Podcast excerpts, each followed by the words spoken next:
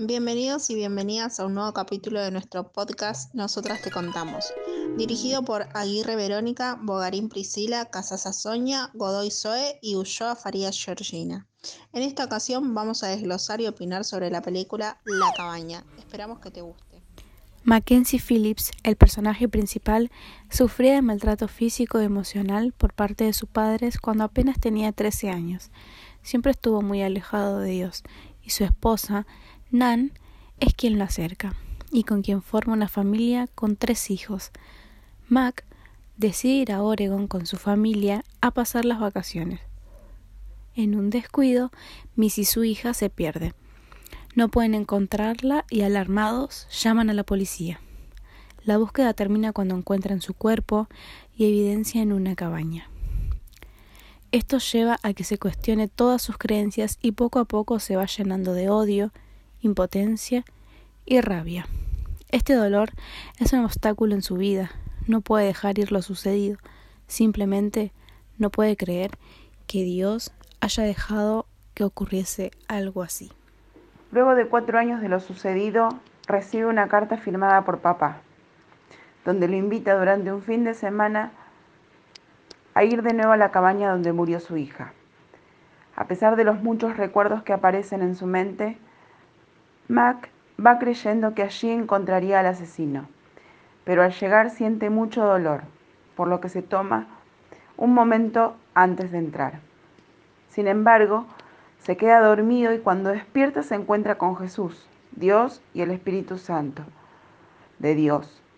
Y rápidamente comienza a realizarles preguntas, las cuales responden todas, entre ellas la que buscaba.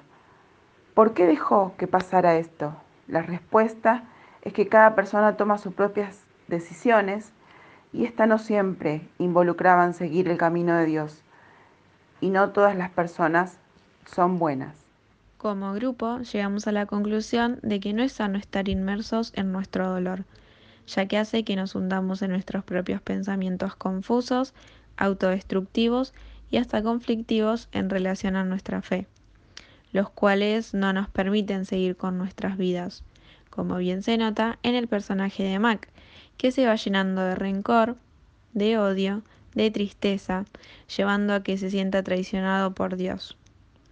También, poco a poco comienza a perder al resto de su familia. Por ejemplo, es incapaz de ver el sufrimiento de su hija Kate y por lo tanto no puede ayudarla a superar su tristeza, y no es hasta que comienza a dejar ese rencor y sufrimiento atrás que recupera su felicidad y entiende que el mundo no está en su contra. Consideramos que el mensaje de la película es el perdón y la misericordia, ya que la única manera de volver a ser feliz y poder vivir sin presiones es perdonando, dejando salir todo el resentimiento y el dolor que tenemos dentro. Mark recibe otra invitación y es gracias a ella que puede ver el cuerpo de su hija en el cielo, donde puede hacer una ceremonia y despedirla finalmente. Él decide volver con su familia, sin embargo, de regreso, sufre un accidente automovilístico, el cual no se sabe si fue verdadero o solo todo fue un sueño. Lo único que queda claro es que cuando logra sanar, ve de manera diferente la vida. Puede estar con su familia, le cuenta a su esposa Nan que Mincy está bien y a su hija Kate le ayuda a entender que nada de lo sucedido es culpa de ella y entiende cómo es Dios en realidad. Entiende que no hay decisiones imperfectas.